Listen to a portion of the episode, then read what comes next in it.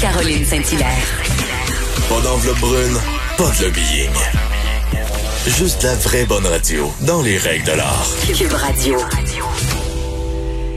C'est euh, la première journée pour tous euh, tous les animateurs à Cube Radio. Alors, on, on se passe le micro d'une émission à l'autre et euh, on enchaîne avec Vincent Dessureau qui, qui, qui est à Cube depuis toujours. Euh, oui, qui depuis le toujours- jour 1. Jour 1, jour 1, qui est partout en Eh fait, oui. qui est en LCN, TVA. Salut, bonjour, ici, par Et je suis là. là presque tous les jours depuis le jour 1. Eh, C'est ça l'affaire. Mais ça paraît pas dans ta face. ça Ah, pas. merci. Ben non, ben non, ben non. merci, c'est gentil. J'ai Bon. fait la sieste, je suis reposé, il Ah. fait tellement beau. Euh, donc, euh, Alors, c'est Vincent. Dessureau. Donc, toi, t'embarques à une heure, tout de suite après le bulletin de nouvelles de midi. Donc, à 13 heures, c'est Vincent. Oui, et on va se parler à tous les jours. À En peu près À plus. cette heure-ci, pour aller voir un peu ce qui se passe euh, dans le monde, dans les sujets un peu moins couverts. C'est bon, ça, On n'a pas le temps de couvrir pendant la journée. Alors, c'est quoi, tu, qu'est-ce Ben- que tu nous attends, qu'est-ce qui nous attend pour 13 heures avec toi? Euh, ouais, parce que là, c'est la première. Oui. Et euh, souvent, quand même, tu vas, je pense que tu l'as remarqué déjà, souvent en été, on a moins de sujets, mais pas pas cet été. Là. je pense que ça va déjà vraiment vite. Du moins, ça part euh, euh, sur les chapeaux de roue. Puis je veux vous inviter, entre autres, tantôt, euh, parce que moi, il y a une histoire en fin de semaine. J'ai montré des images à Salut Bonjour. Ça m'avait énormément touché des euh, des fermiers, des agriculteurs qui se sont rendus, qui se sont unis pour combattre le feu euh, de Rivière-Ouelle, feu de tourbe. Et on voyait les images là des camions de ferme, des, camions d'épandage qui, les uns après les autres, c'est pas euh, juste quelques-uns, on parle d'entre 35 et 50 camions de ferme qui se rendaient au feu. Là, on voyait les images de grands panaches de fumée avec les gens qui sortaient du village avec leurs équipements, qui puisaient l'eau des rivières pour essayer d'éteindre les flammes.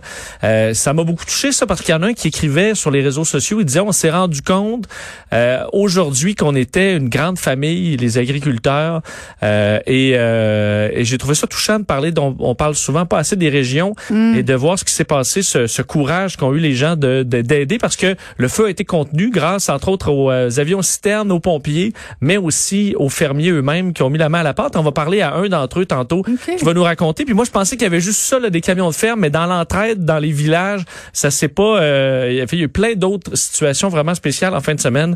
Alors, euh, je vous invite à rester en nombre puisque tantôt, je vais parler avec un d'entre eux. Je pense que ça va être intéressant Ah, de, les entendre. Et évidemment, à 14h30, on ira en direct au point de presse euh, de Monsieur Legault. Quelle histoire quand même. hein. Je pense que beaucoup, euh, tous ceux qui suivent la politique de près ou de loin, on fait le saut ce matin. Là. Je sais Ben pas ce que tu en as pensé à première vue là, de ce remaniement ministériel. euh, pas peu- disons euh, en nombre petit mais très gros en ça. termes de de, euh, d'ampleur là.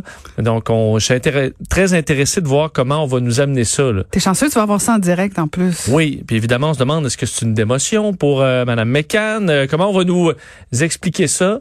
Euh, moi je me disais peut-être quand même après quelques mois de crise peut-être que madame McCann elle-même disait j'aurais peut-être le goût de changer d'air Ben, c'est soit ça ou c'est une démotion. Ou Ouais. bien elle a dit qu'elle-même était fatiguée, qu'elle voulait passer à autre chose. J'aurais été quand même, je serais quand même surpris qu'on tasse Madame McCann, sachant qu'elle est quand même, c'est, je comprends qu'il y a eu des ratés pendant la- les derniers mois, mais je pense qu'elle avait encore la confiance des Québécois, ça c'est sûr, là, on le voit dans les sondages, mais le- la confiance aussi des gens dans le milieu de la santé. là. C'était pas parfait, puis oui, elle disait qu'il y avait de l'équipement, puis ça se rendait pas au bout, mais t'es au sommet là, de cette espèce d'immense euh, organigramme euh, ultra complexe, donc je pense que ce n'était quand même bien tiré.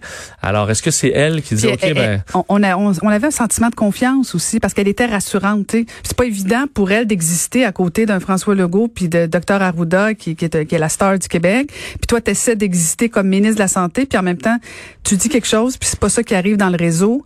C'est difficile là, sur le plan Ouais. personnel, pro- professionnel, mais c'est un peu plate que ce soit elle qui écope de tout comme si c'était elle la seule responsable. Ouais, parce qu'elle était une force tranquille, je pense, qui faisait Voilà. du bien. Sûr que M. Arruda, des fois, fanfaronne un peu fort, puis à la fin, ça tapait peut-être sur les nerfs à certains Québécois. Euh, Madame McCann, toujours euh, toujours sobre, mais avec les réponses. Je comprends que ça n'a pas été parfait, mais moi, je l'aimais bien. Et on va l'aimer quand même au, euh, comme, euh, que- que- comme ministre de l'Éducation supérieure. Là, elle sera surveillée, mais on va surveiller ça 14h30 dans l'émission tantôt. Ben merci Vincent, on va se parler tous les jours. Donc euh, bonne émission, bonne rentrée à toi. Ben, merci, c'est fait, c'est fait. Donc merci, merci Achille Monet, merci Marie-Pierre Caillé, à toute l'équipe. Donc effectivement, c'était notre premier rendez-vous aujourd'hui. Très hâte de vous retrouver demain et je nous souhaite à tous et à toutes un formidable été.